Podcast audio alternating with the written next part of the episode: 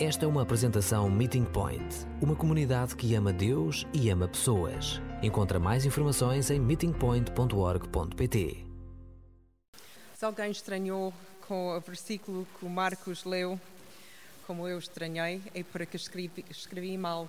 O Marcos leu muito bem. Mas em vez de versículo 24, era realmente versículo 26, Lucas 14, 26, que diz: Se alguém vier ter comigo e não, não me tiver mais amor do que o pai, a mãe, a mulher, aos filhos, aos irmãos e às irmãs, e até a si próprio, não pode ser meu discípulo. Esta é a última mês do nosso série Contas de Partir Cabeça e o Coração. E ao longo do mês, Jonatas e eu tivemos a fazer contas incríveis, contas que matematicamente não fazem sentido. Que Gerson até ficou com muito comichão quando começamos a nossa série. Uh, não sei se nós temos aqui todos, eu vou tentar lembrar, era 2 é igual a 1, um, 1 um igual a 1, um, 3 igual a 1, um, 1 uh, mais 1 menos 1 mais 1 é igual a 1, 1000 é igual a 1, e hoje é 5 menos 1 é igual a 0. Então, matematicamente, como nós não somos peritos, achamos muito bem essas contas. E no fim de cada semana percebemos muito bem como na, na contagem de Deus tudo isso faz muito sentido. Uh, embora algumas vezes difíceis de entender e engolir, mas faz sentido. Hoje, 5 menos 1 é igual a 0. Vou contar uma história verídica. Vocês conhecem-me bastante bem e, e, sabem que eu gosto de cozinhar. Eu prefiro cozinhar até do que fazer bolos ou bolachas, coisa assim, mas de vez em quando tenho de fazer. Então, um dia decidi fazer um bolo. Mas como não sou perito em bolo, tinha de haver mesmo a receita e seguir a receita. E escolhi uma receita que achei interessante. Não era extraordinariamente difícil, mas que pensei, ah, a família deve gostar disso. Então abri uh, o livro, estava mesmo montada na minha frente e, como, como sempre devem fazer, ler todos os ingredientes primeiro, ler como fazer o bolo e depois começa. Então fiz tudo isso tintim por tintim acrescentei todos os ingredientes, misturei até de acordo com o tempo que eles dizem, que é alguma coisa que eu nunca faço. O que eles dizem bater dois minutos, penso 30 segundos deve dar. Mas essa vez pensei, não, dois minutos, dois minutos. Então, com timer, fiz dois minutos. Provei a massa, só para ter certeza que a massa era boa. E realmente a massa era mesmo muito boa. Era de maçã e canela. Então, colocou, coloquei no forno, coloquei a temperatura, o timer, fiz tudo o que tinha de fazer, saiu da cozinha, esperei exatamente uma hora, ouvi apitar, então fui lá, abri o forno para remover o bolo e deixá-lo arrefecer e era um desastre. Desastre. Quando abri o forno, o bolo não tinha mudado nada. Era mesmo massa cru que tinha no início. E pensei, mas, mas já passou uma hora, eu sei que passou uma hora. E tinha seguido todas as instruções, e havia, havia muitos, mas segui passo a passo. Até essa prova da massa, para ter certeza que não havia nada errado com a massa. Tinha panela limpa, panela exatamente a, a, forma, no mesmo tamanho que eles indicaram. Esperei exatamente o mesmo tempo uh, que, que, o livro diz, era uma hora. E só quando abri o forno pensei, só me faltava de ligar o forno. É surpreendente como conseguimos seguir todas as coisas, tintim por tintim, e porque faltamos uma coisa, a coisa mais importante, que tudo era igual a zero. É que, como se nós não tivéssemos feito absolutamente nada. O bolo não é um bolo até estar cozido. É um seguidor de Jesus, não é seguidor de Jesus, se Jesus não é o centro, a pessoa mais importante é o nosso mestre. Hoje vamos ler uma história bem conhecida sobre, sobre como tudo parecia tão perfeito. Todas as coisas foram feitas como fiz o bolo, menos a coisa mais importante. Essa coisa não foi feita porque a pessoa envolvida, no nível, no nível mais profundo do coração, não queria que fosse feita. Então vamos ver como realmente 5 menos 1 realmente é igual a zero. Vamos abrir as nossas Bíblias em Marcos, capítulo 10, versículo 17 a 22.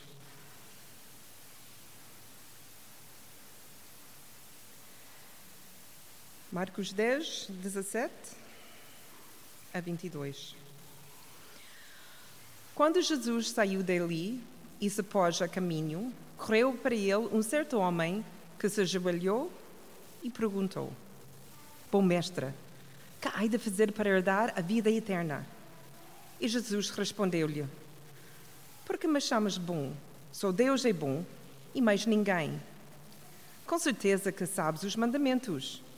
Não mates ninguém, não cometas adultério, não roubes, não levantes falso testemunho, não enganes os outros, respeita o teu pai e a tua mãe. E o homem disse: Mestre, desde pequeno que cumpre todos esses mandamentos. Jesus olhou para ele com amizade e formou-lhe: Ainda falta, ainda te falta uma coisa. Vai, vende o que tens, dá o dinheiro aos pobres e terás um tesouro no céu. Depois, segue-me. Ele ficou triste com aquelas palavras e foi-se embora desgostoso, pois tinha muitos bens. 5 menos 1 é igual a zero. Quais são estas cinco coisas que o homem fez que eram muito, muito bons? A, primeira, a primeira coisa que ele fez é o homem correu, versículo 17. Ele correu. A urgência é boa. A paixão é admirável. O interesse e entusiasmo em conhecer Jesus e falar com Jesus é fabuloso. Só que não é suficiente. Sim, uma paixão é um excelente ingrediente que deve entrar na nossa, nossa vida, mas não é o único ingrediente, nem é o mais importante, porque zelo tem os seus fluxos e refluxos. Às vezes estamos a correr para Jesus, para estar com Ele, e outras vezes temos de ser arrestados para Ele, a realmente não querer estar mesmo a falar com Ele. Mas essa não muda nem a sua relevância para as nossas vidas ou para este mundo. Jesus ama a nossa demonstração de paixão para Ele, desde que seja honesta e genuína. Mas ainda assim, Ele não precisa de um espetáculo. Ele deseja a verdade. Então, a segunda coisa que ele fez, ele ajoelhou-se, ainda em versículo 17. Outra vez, a humildade é essencial, a serenidade é apreciado, a piedade é notado pelo Jesus mas também não é suficiente. São também bons ingredientes, mas mais uma vez não é ingrediente, ou não são os ingredientes mais importantes. O perigo é que nos deixamos levar pela ação enquanto dentro estamos mesmo ao oposto. Estamos a fazer tudo menos ajoelhar humildemente. A ideia de, de mansos e humildes pode até estar a esconder ou a tentativa de esconder o nosso orgulho. Podemos estar a tentar mostrar humildade e seriedade quando que realmente o que nós queremos é que os outros olhem para nós e reparem em nossa sinceridade e paixão. É igual o homem que ora com as mãos levantadas em oração e adoração na igreja e depois vai para casa e usa essas mesmas mãos para bater a sua mulher e os seus filhos. É a mesma coisa como uma mulher que está sempre a organizar eventos na igreja, que está sempre a ajudar e fazer bolos e organizar as coisas e fazer as limpezas. Mas na realidade ela não quer fazer isso. Ela está amarga e irritada para o fazer. É o adolescente que vai a todas as conferências e sempre convidado para partilhar a sua experiência. No mesmo tempo é viciado em pornografia. É espetáculo de cair dos joelhos ou qualquer outro sinal que queremos demonstrar. Ou é bonito e genuína, ou realmente é o melhor espetáculo do mundo. O Golden Globe goes to. Seja como for, não creio que Jesus lhe deu tanta importância como nós poderíamos dar. Acho que Jesus não importa muito com a nossa maneira. Ele quer o que está dentro do nosso coração. A terceira coisa que ele fez, ele fez uma grande pergunta. O que eu preciso de fazer para entrar no reino de Deus? Para, para ser salvo? Uma pergunta que nós queremos ouvir de todos os nossos vizinhos, de todos os nossos colegas com quem estamos a orar. Esse homem oferece a pergunta que nós sempre queremos que eles façam. E pedirem muito melhor do que exigir uma resposta. E fazer a pergunta certa vai levá-lo longe. Fazer uma pergunta genuína é a chave de conhecer Jesus na sua simplicidade e honestidade. Mas, mais uma vez, não é ingrediente principal. Não é isso que faz a matemática a funcionar. Fazer perguntas é encorajado e apreciado, e Jesus realmente era mestre em fazer perguntas. Mas as perguntas de Jesus eram sempre sábias e as suas perguntas eram sempre genuínas. E o que ele quer de nós. As dificuldades muitas vezes que nós temos quando perguntamos a, a, em qualquer lado, mas principalmente com Jesus, ou na igreja e realmente pensamos que já sabemos a resposta e só queremos uma afirmação a nossa resposta. Ou temos a certeza que sabemos a resposta certa e fazemos a pergunta apenas para pensarmos que nos vai parecer muito bem. As pessoas vão achar eu muito inteligente. Boa pergunta, Connie. Muito bem pensado. Eu não sabia que tu eras tão inteligente. Não sou. Sabemos que fazer perguntas é, é bom, mas não estamos preparados para uma resposta honesta.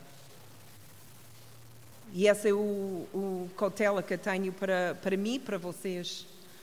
Quando fazemos uma pergunta de Jesus, prepara-te porque Ele não vai mentir.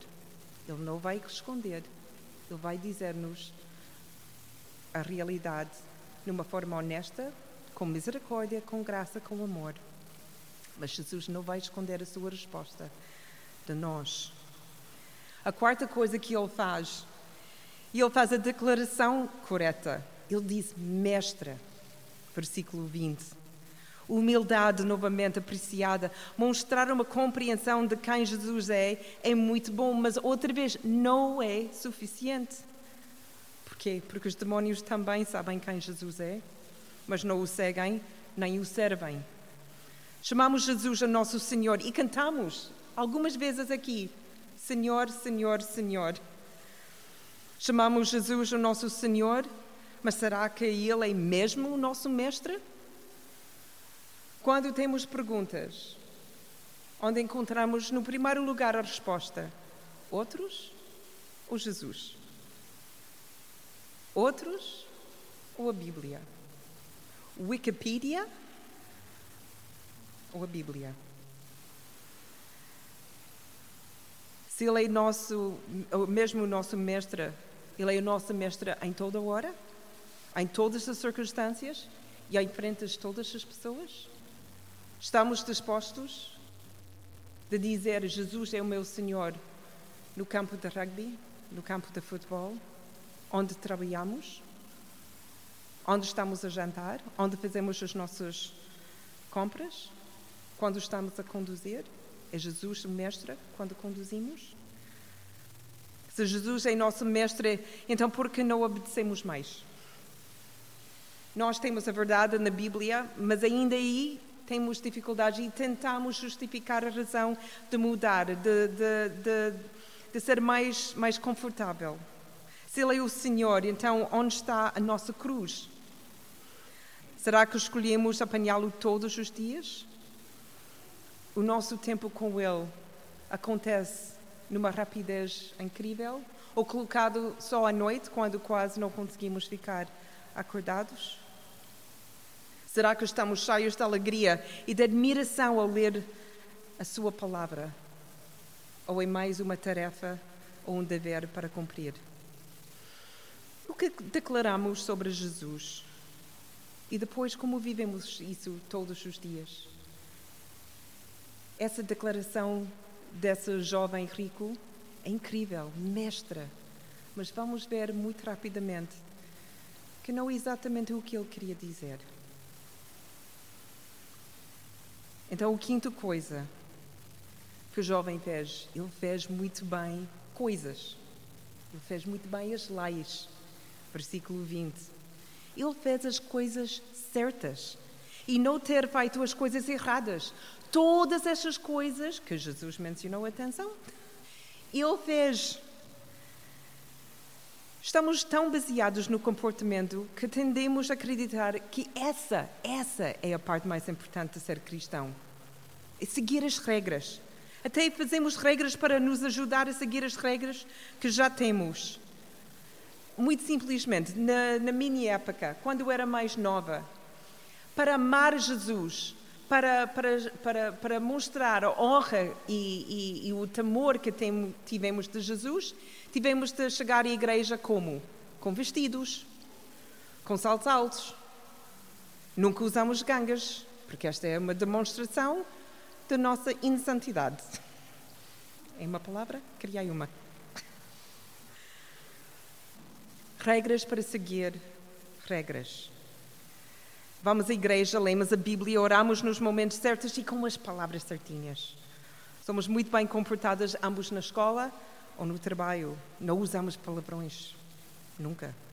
Pagamos os nossos impostos e até damos dízimo. Brincamos esta fim de semana que no Meeting Point, nosso dízimo é 13%. Não é? Mas pode ser uma boa, uma boa nova regra. Portamos-nos tão bem que temos a certeza absoluta que Jesus está muito orgulhoso de nós. Como é que ele não poderia estar orgulhoso? Fizemos tudo tão muito bem. Seremos grandes cidadãos do céu, uma verdadeira bênção para a vizinhança. Essa é como nós achamos que o nosso comportamento é visto no céu. Claramente não falamos de como nós sentimos ao fazer tudo tão bem. Não falamos como sentimos tentados a pagar todos os nossos impostos, ou a dificuldade às vezes que temos de dar o dízimo, ou estar na igreja, ou ler a Bíblia. Não gostamos de admitir os tempos em que as coisas não correram tão bem. Mas, em comparação com a maior, maioria das pessoas, pensamos: estou bem, porque eles estão bem piores. Mesmo os mandamentos que Jesus listou para esta homem, teriam sido impossível que ele conseguiu fazer tudo, desde a sua infância até ser adulto. Obviamente, ele não percebeu que Jesus conseguiu entender o seu coração e a sua mente. Ou ele nunca diria isso. É impossível cumprir na sua perfeição as leis que Jesus tinha dito. E nós não somos melhor do que este homem.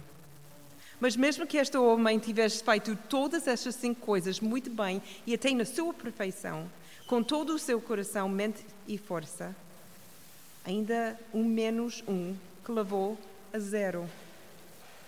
Este é o ingrediente mais importante. Versículo 21. Jesus olhou para este jovem rico com compaixão, porque ele realmente conseguiu entender onde estava o, uh, o seu coração. E Jesus disse, com muita graça e misericórdia, uma coisa que lhe falta. Imagina que Jesus pensava, oh, muitas coisas que falta, mas o mais importante, essa coisa que lhe falta. Meu amigo, muda as suas prioridades e viva com as novas prioridades. E depois, siga-me. Larga o que é a tua prioridade. E para esse jovem rico, era o dinheiro e bens. Para tu e para eu, provavelmente são coisas diferentes. E pode ser muitas coisas. Até pode ser as coisas mais preciosas. O que é a nossa prioridade? Honestamente, perante Deus, não tens de dizer em voz alta. Mas qual é a tua prioridade? É a família? Marido? Filhos? É o trabalho? É os bens? É entretenimento? São férias? Pode ser muitas coisas. Para esta jovem, era bens. Mas Jesus diz: Tu tens de largar essas coisas, porque essas coisas, a coisa mais importante, tu não consegues agarrar com as, as duas mãos, porque as duas mãos são cheias de outras coisas. Quero que tu agarres em mim. A única maneira de agarrar em Jesus é largar tudo o resto que tu tens nas mãos. E depois ele diz: Siga-me. Não siga nem descansa na tua bondade, porque a tua bondade, a minha bondade, não basta. Não siga as tuas riquezas, porque se Deus tem todas as riquezas, se toda a terra pertence a Ele, mais milhões de euros que podia ter, em nada comparado com o que Deus tem. Então, não siga as tuas riquezas, nem seguir a tua compreensão, o entendimento porque o nosso entendimento de tudo é imperfeito, ilimitado. A única coisa que dá para, para seguir é Jesus. E como disse, não há bolo sem ser cozido e não há seguidor de Jesus se eles recusam de seguir. 5 menos 1 é igual a zero. Mas também pode ser 500 menos 1 e continuará a ser zero. Não importa que as contas boas fazemos, não importa quão bons somos. Não podemos ser discípulos de Jesus se nós não estivermos dispostos a deixar tudo para trás e segui-lo. Jesus tem de ser a nossa prioridade, o nosso centro, o nosso Senhor e o nosso Mestre. Qualquer coisa menos importante apenas nos leva de volta a zero. Mais um pensamento versículo 21, porque não conseguia resistir. Embora Jesus conhecia o coração desta homem, eu acredito que realmente ele sabia qual, qual a resposta desta jovem. A Bíblia diz, na versão que li, que é BPT, mas outras, outras traduções dizem de uma forma ligeiramente diferente. Diz que Jesus amou este homem. Embora que ele sabia a resposta, embora que ele sabia as fraquezas desta jovem, Jesus olhou com ele com amor. Como Jesus olha para todos nós com compaixão e amor e quer que demos passos na sua direção. Mas como fez com este homem rico, ele vai honrar a nossa decisão. E se nós decidimos de afastar, depois ele vai aceitar a nossa escolha. Faça as contas. 2 igual a 1, um, 3 é igual a 1, um, 1 um mais 1 um, mais 1 um, menos 1 um, mais 1 um, é igual a 1, um, 1000 é igual a 1 um, e agora 5 menos 1 é igual a 0. Todas elas são equações para quebrar a nossa mente e o nosso coração. Mas Jesus é sempre a resposta é matemática perfeita. E nele encontramos a verdadeira lógica e a verdadeira uh, plenitude da matemática e da vida.